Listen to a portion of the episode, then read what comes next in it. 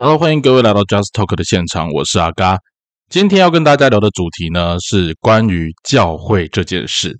好，那这个过去哈，其实有听阿嘎节目的人知道，阿嘎本身是一个基督徒，但是很多人其实对于基督教信仰，它是有充满着许多的，呃，你说迷思也好啊，或者是说有一些好奇，但是因为毕竟。基督徒以整个中华民国啊，我们的社会当中的人口比例应该不到五趴了哈。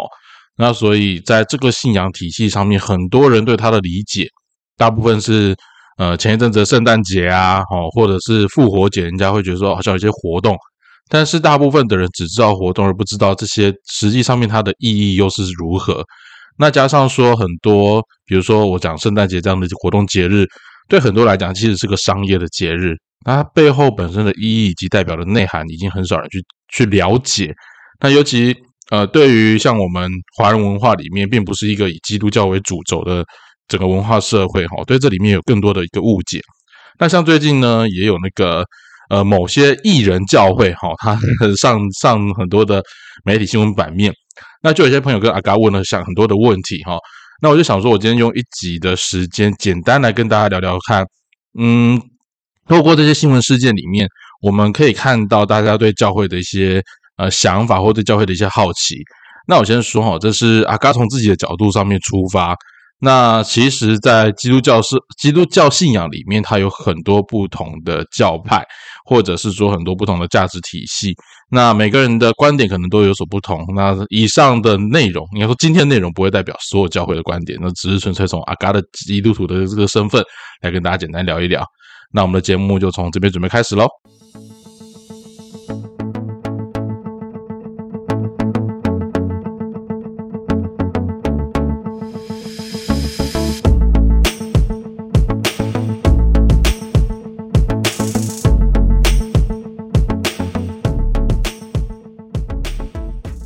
OK，那聊今天的节目哈，其实阿嘎是有一点点，应该怎么讲，胆战心惊，因为。毕竟，我真的觉得在聊教会的议题，常常会遇到的一件事情是，呃，会有很多的冲突，也会有很多的矛盾。我呃，阿哥简单来讲哈，我在我们家我是唯一的基督徒，那我也是人家说的第一代基督徒啊。简单来讲，就是整个家里面第一个信主的人。那很多人对于基督宗教，他有很多的，应该说大部分不了解它是怎么一回事。然后都觉得好像从西方来的，然后基督教跟伊斯兰教之间好像常常发生一些冲突，那更多人分不清楚是基督教跟天主教之间到底有什么差别，然后还有怎么又会扯到犹太教？哦，这一一整一整个价值体系感觉上非常的混乱。那所以，呃，阿卡在刚开始的时候，我先简单来跟你简单的跟你分享一下哈，用我在教社会的就教国中社会的方式跟大家简单分享一下，你可以想象哈。就是整个我们不管讲，你一下你就听到几个名词，就是犹太教啊、基督教啊、天主教啊、东正教啊，哦，还有到后面的伊斯兰教啊，你先不分什叶派、逊尼派哈，这些宗教它都是从中东这个地方开始的。OK，那我们就从这个地方开始，先简单的跟大家分享一下它的背景。在一开始，所有的一切，呃，应该回到最原始、最原始的地方，就是从犹太教开始谈起。那犹太教就是今天呃在以色列那个地方，他所呃发展出来的一个宗教信仰，是闪族人他所呃当当时很主流的一个宗教信仰体系，也就是腓尼基人呐哈。那他们主要就是呃单独的一神信仰啊，跟隔什么叫一神信仰？就是他们信奉是唯一的神，跟像我们华人文化社会里面，你会比如说你拜关公啊、拜观音啊、拜玉皇大帝啊，这是叫多神信仰。那在那个犹太人的社会的隔壁有一个叫埃及，大家应该就比较熟悉。埃及就是个多神信仰，有太阳神啊，然后那个那个叫什么？呃，那个那个，比如说像死神啊，哦，或者是尼罗河神啊等等，这些它是多神信仰，这是完全不一样的价值体系。那一切的根源都来自于呃那个所谓的一神信仰，就是就这个世界上有创造宇宙万物的神啊，宇宙万物的主。那这一个一神信仰呢，它的记载就是从旧约圣经啊，现在讲旧约圣经或者说摩西五经开始哈，这就是犹太人的一神信仰。那犹太人的一神信仰呢，一直不断不断的发展啦，哈，发展到后面，那大家如果对犹太人的历史稍微熟悉一下，就发现犹太这个民族，因为它是呃经商的一个民族，然后它并呃经商跟游牧，所以它其实本身它的变动性就很大，所以犹太人的历史上面，他好几度被灭国哦，被周围的国家灭掉，但他也曾经兴盛起来哦，就像现在以色列一样。那呃，不管怎么说哈，这个一神信仰呢，它经历了很多的变化，很多的挑战。那你想想看嘛，一个国家或一个呃民族，它被别人消灭的时候，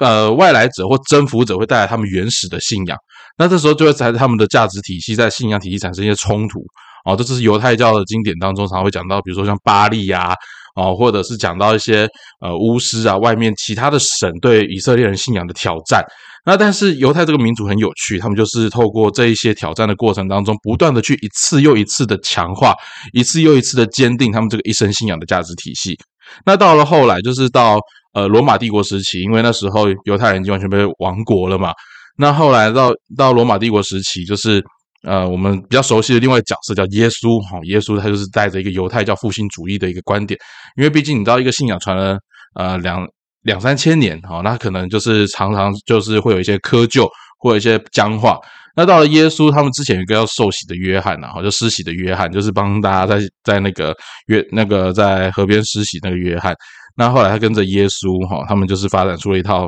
以现以历史学的角度来讲，叫做犹太复兴运动，就是他们讲的弥赛亚将来临，好，弥赛亚就救世主的意思啦。那你听不懂没关系，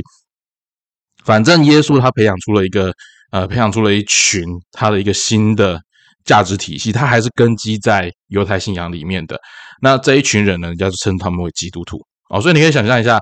基督徒就是从犹太教里面去往下延伸。那过去犹太教比较强调的是，比如说旧约圣经里面所记载的一些规矩啊，哈，他们的专有名字叫律法。那到了耶稣的时候呢，他们强调是说，你不要只呃，不要只 focus 在这些律法、这些文字上面，你要更在意的是那个精神。啊，就是所以耶稣谈的爱这件事情哦，神爱世人这句话大家就很熟悉嘛。OK，那呃一样嘛，那就是呃基督徒开始慢慢的越来越多，越来越多之后，当然对主政的国家就或者是帝王就觉得他有威胁，所以刚开始有呃基督教开始发展的时候是很受到帝王的挑战的，然后就觉得你们这群人都。躲都集合在一起，一定是想密谋什么事情啊？我怎么可能让你们产生呢？但是如果你今天是合法被我管辖的宗教，那时候的犹太教就是像现在中国里面的管制宗教一样的概念，被中国管的他就觉得 OK。甚至像中国的天主教是由那个呃他们的党所决定的哈，这个是管制的部分，大家可以简单把时代背景切换一下就可以理解了。但是到后来就发现说，哎，基督徒越来越多，越来越多，如果我再持续去管辖他们，那其实。我要杀人会杀不完啊，那与其杀你，不如怎样把你当朋友嘛。所以后来犹太教，呃，不然后来基督教就变成了那个罗马帝国的国教哦。那个时候基督教就更大、更是呃更大势蓬勃的发展。那你也知道，所有的宗教只要大势蓬勃发展之后，都一定会产生腐化的状况。OK，那到了后来呢，东大家记得罗马帝国不是分东方西方嘛？东西罗马帝国分裂，所以呢，那个基督教这时候也发生了第一次的大分裂。好，在东罗马帝国呢，就是变成现在东正教。那在西罗马帝国呢，就以罗马罗马教廷为首啊，就是所谓的那个呃叫做罗马公教啊，罗马公教跟东正教这样分出来。东正教就是我们今天所讲的俄罗斯那一块。那今天这个部分我就会比较少谈。那我们把角度拉回罗马公教。那罗马公教呢，持续发展下去，到了西元十六世纪那时候，因为他们开始大量卖赎罪券，那就马丁那个马丁路德他们开始觉得说，哎，这样子的一个系统不对啊，他们就开始攻击或批评当时的罗马公教。所以他们有一个所谓的新教分离主义。那新教分离出来，就是现在我们统称的基督新教。那原本的那个罗马公教，我们就称之为天主教。那最简单的分法就是，你看他们的十字架哦，十字架上面有耶稣像的，就是天主教；而十字架上没有耶稣像的，大部分都是基督新教。然后再来就是有没有圣母玛利亚崇拜，有圣母玛利亚崇拜的，就是呃天主教；而没有圣母玛利亚崇拜的呢，就是基督新教。这是一个最简单、最粗略的分法。哦，那后来。呃，基督教的系统呢，其实这是到了西元十六世纪之后的。那在西元八世纪左右的时候，八世纪九世纪那时候有一个人哦，直接让中东人跑到了那个耶路撒冷去，然后抓了点讯息回去，就变成他们的伊斯兰教啊。伊斯兰教的先知就是穆罕默德哦，创立了穆，就是在一神教的信仰当中持续去延续哦。所以这边帮大家简单重整一下，你听到的所谓的真神啊，然后耶和华，然后。神啊，然后阿拉，他们讲的其实都是同一个神 OK，所以这个信仰体系是这样产生的。那这些当然教派跟教派之间一定会有互相的呃分离、互相的挑战、互相的争斗。那我们现在看到的哈，最近在艺人教会里面产生比较大的挑战，就是这些艺人教会他怎么样自己去呃，我们讲说封墓的过程啊，啊，他你要从一个基督新教的角度去看哈，因为他们跟我们前面讲的天主教啊、犹太教啊，甚至东正教是比较没有关系的，它主要会是在基督新教这个体系里面。基督新教里面其实很多的定义，或者是对圣经当中的概念，是很强调个人的诠释的。为什么呢？因为基督新教里面强调一件事情，叫做因信称义，它会以圣经为唯一的依归。这个地方是相对于之前的天主教会有罗马教廷的教宗或教皇，所以产生的新的意思，或者是产生那个所谓的他们认知的。那个新的圣经或新的经文，这地方是有很大的不同的哦。所以基督新教，当你回到说，那我因信诚意，我因着圣经所讲的呃诠释来去了解这一个呃价值信呃这信仰价值的体系的时候，它的意义就有很大的不同。那所以每一个人对圣经的诠释不一样，相对之下，它产生的教派就会很多元哦。这是罗呃，这应该是算基督新教，它之所以如此多元不同的原因啊。但其实。呃，就算再怎么样的不同，对于圣经的基本定义和基本认知，还是会有一个基本的原则啊。这个就是在大公会议里面所决定的啊。那这些会议的细节历史，阿嘎在今天的呃节目里面不会去跟大家细谈这一块，因为已经讲下去就变教会史了哈。那我要谈到一件事情啊，其实，在基督新教里面，因为各种不同的教派，你在台湾你可以看到，比如说长老教会啊、真耶稣教会啊。或者是灵粮堂啊、金旗教会啊、活水教会啊等等不一样的这些教会，它大部分都是来自于新教体系。你只要知道说，比如说像职那个在教会里面主要的，比如说神职人员叫做牧师啊，牧师有男有女啊，牧师可以结婚啊。那你们听到的那个神父修女啊，他们是不能结婚的修士啊，都是天主教体系，他们是不能结婚的。那牧师系统里面，他们就强调是，比如说，呃，建立和神心意的家庭啊，好，等等之类的这些教义上面的东西，刚才今天也不会跟你细谈那么多了哈。但是，呃，我们来谈一件事情，就是说，每一个人适合自己的教会其实不一样哦，因为其实教会跟教会之间的风格也有很大的差别。那我们常常就是，呃，在台湾早年的教会，其实会很在意你在哪里聚会这件事情，所以你会听到教会之间拉来拉去。哦，就是啊，你在某个教会聚会啊，你有空来我们教会试试看吧。哈，就是想要拉那个信徒来的。那在自从在教会后来在近年来有所谓的教会合一运动之后，就是不管你在哪个教会都好，但是重点是只要大家一起合心合一的敬拜神都 OK。所以这时候就给很多的信徒有很大的一个自由度，因为你想想看嘛。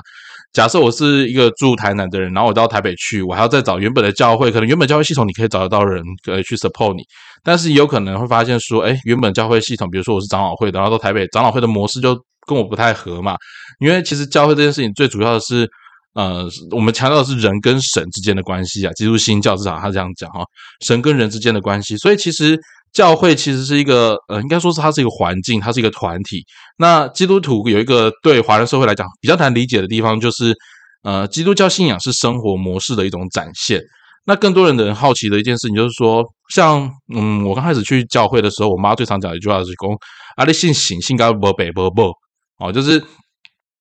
好像我们到教会服侍之后，就会忘了父母亲一样，甚至是。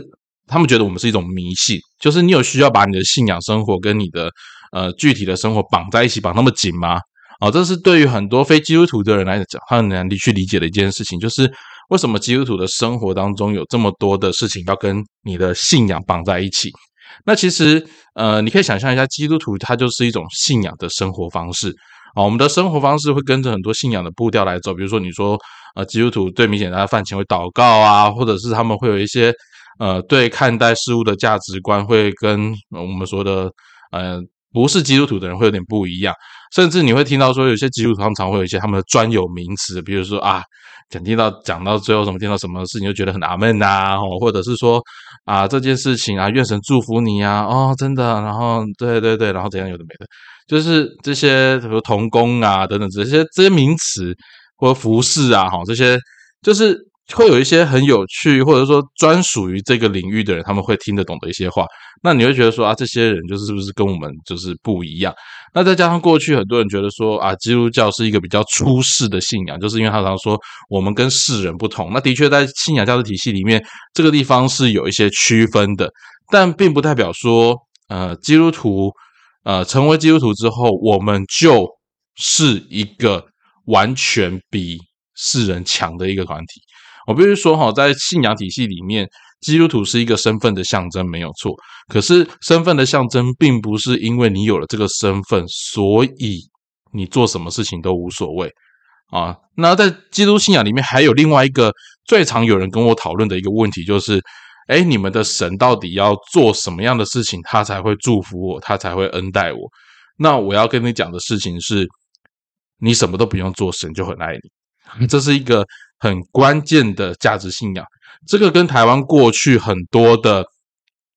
传统信仰是有很大的不同的。怎么说呢？比如说，当我们讲说啊，人要做好事才会有福报嘛，那是不是我要多做好事，神才会加倍祝福给我呢？呃，其实我觉得这件事情在基督信仰里面，我不认为他是这样看待的，因为神爱世人，他是无条件的爱，而是在这个价值信仰里面。最关键的一件事情是，所有的基督徒都要想要活出神所祝福的模样。这地方可能对大家来讲很难去理解，但它也是最难的一部分。你想想看，神爱世人，那最常人跟我讨论说，那死刑犯神也爱吗？当然他也爱。今天不会因为你是什么样的人，神就不爱你。只要你相信他有爱，他就是爱你的。但是神从来没有说，因为他爱你，所以你就不需要面对你该承担的后果。这个句话在价值信仰里面从来都没有发生过。这也就是说，呃，一个死刑犯他信主了之后，神会不会爱他？他神会爱他，但神会不会因为说啊，因为你信主了，所以我就饶恕了你在杀人所需要承担的后果？没有哦，没有。但神会饶恕你，但神的饶恕他有他的公平，有他有他的呃神国的法则。这地方听起来要传道了，但是我就跟你讲，原则是这样，你不用想说啊，信了主之后就可以尽量为非作歹，什么事情都不用做了，或者是说呃信主了之后，这些人就变得很 holy，就是变得是很圣洁，然后讲话都变得强大。呃，这是一种价值生活的一种期待，但我相信大部分的人做不到。为什么呢？因为你如果做得到的话，耶稣就不用死在十字架上。如果你是懂得那个基督教信仰的人，就会知道我在说什么。简单来讲，呃，我们在这个世界上里面没有一个人是完人。我举个例子来讲就好了。圣经当中有一段故事，就是在过去犹太人的信仰里面，假设有人抓到你啊，比如说行淫啊，就是犯奸淫这件事情，就是比如说好，你偷 K 呀，好，富人偷偷 K 呀，或者是说呃，老公去外面嫖妓啊等等之类的，这是属于犯奸淫的行为。然后，呃，有一次呢，有一群犹太人就把一个犯奸淫的妇女带到了会堂上面，要耶稣去审判她。大家就想看耶稣要怎么去审这个妇人。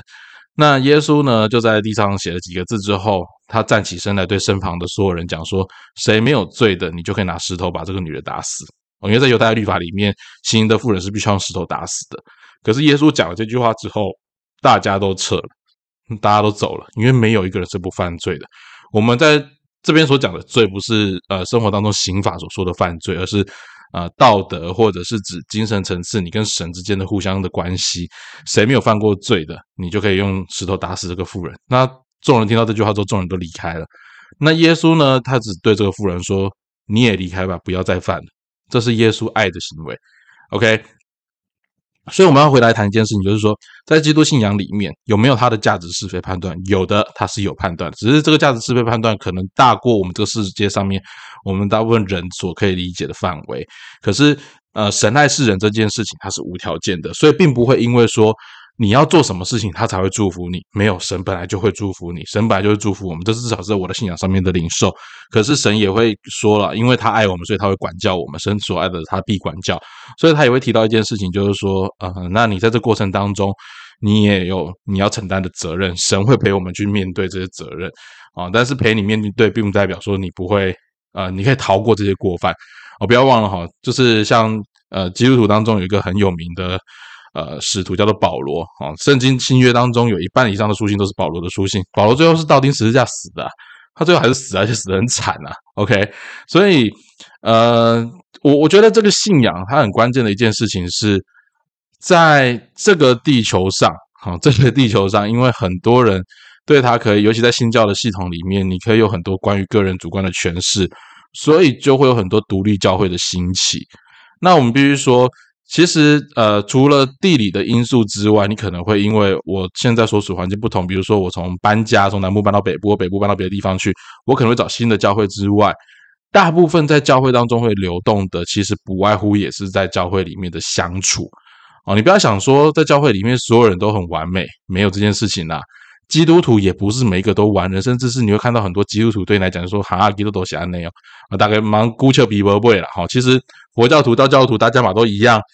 哦。今天你有信仰是你个人的事情，可是你的信仰跟你的生活之间能不能完全达到一个 match，这才叫做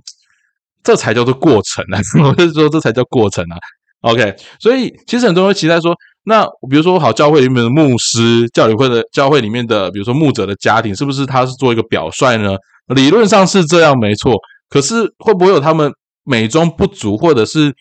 大部分在你眼中看起来都很不足的部分呢？我必须说是有的，我必须说是有的。可是，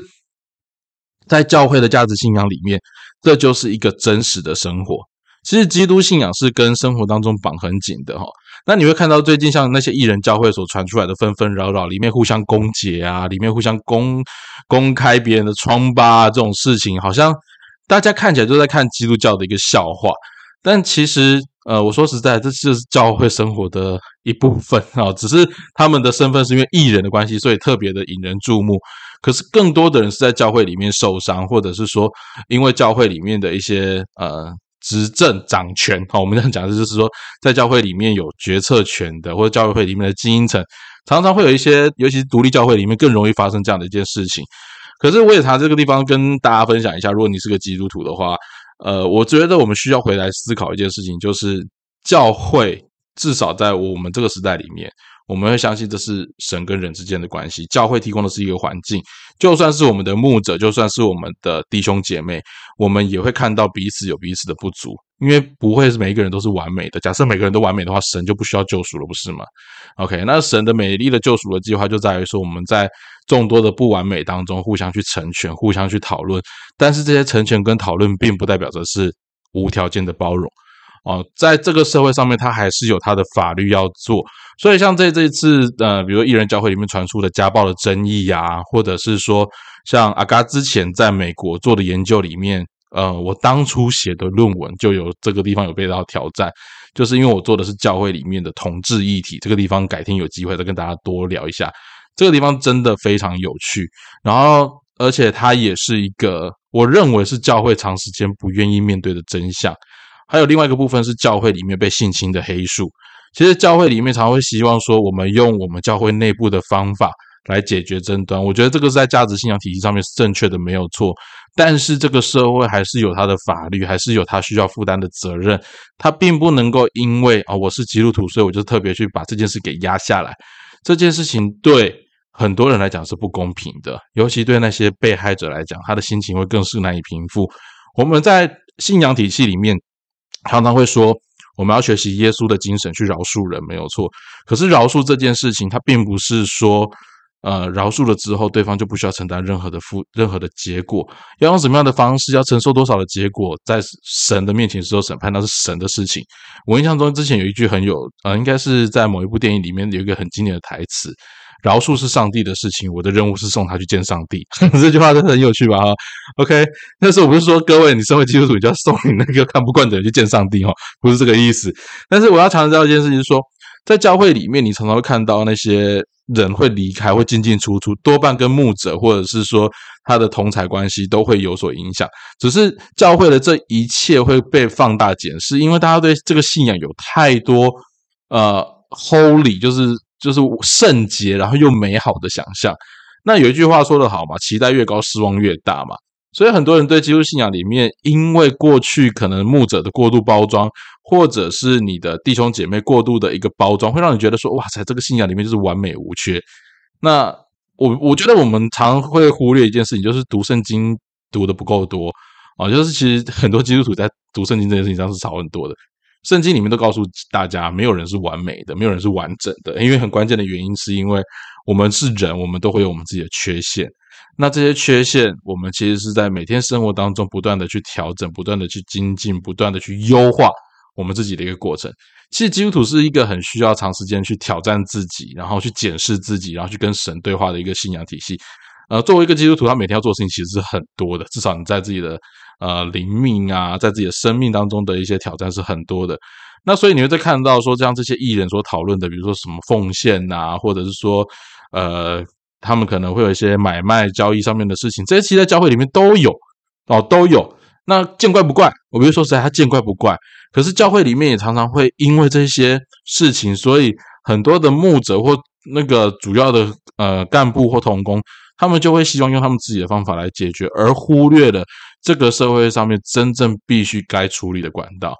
哦，那像阿嘎在教会里面的经验里面，我被教会，我我是我们家第一个带基督徒，但是我也走过很多教会，甚至我我也重新参与过教会，然后被教会赶出来过。哦，那之前最有名的例子就是啊，之前在那个做那个应该说多元家庭、多元成家的那个部分，我就觉得有时候教会哈，该怎么讲会。过度诠释，好，过度诠释，像我们这些学辅导的人的观点，我们是学辅导的，又学心理的，然后做社会工作，然后我们又是个基督徒，你觉得我们会对圣经的教义不清楚吗？我们对圣经的教导会不清楚吗？当然不会嘛。但是这过程当中，有多少人是看到影子就开枪？这个地方我必须很不客气的对教会的，嗯，很多的人去聊这件事情。那他这种观点一出来，人家就觉得说啊，你就是魔鬼，你就是撒旦，你就是要在真理当中藏入一些诱人的或者是似是而非的东西，来诱导、来去误会、来去诱拐大家往错误的方向走。Come on, I have no idea about that. OK，我从来都没有这样的意思。那但是有某种程度上，另外一种角度就是会有些人无止境的攻击基督教。好，他只要看到是基督教啊，这个就是一定是假道学啊，哈，就开始这个，尤其是很多人之前对天主教徒就觉得啊，这个神父是不是有猥亵过什么样的男孩啊，什么之类这样的概念都会存在。我真的觉得这些东西是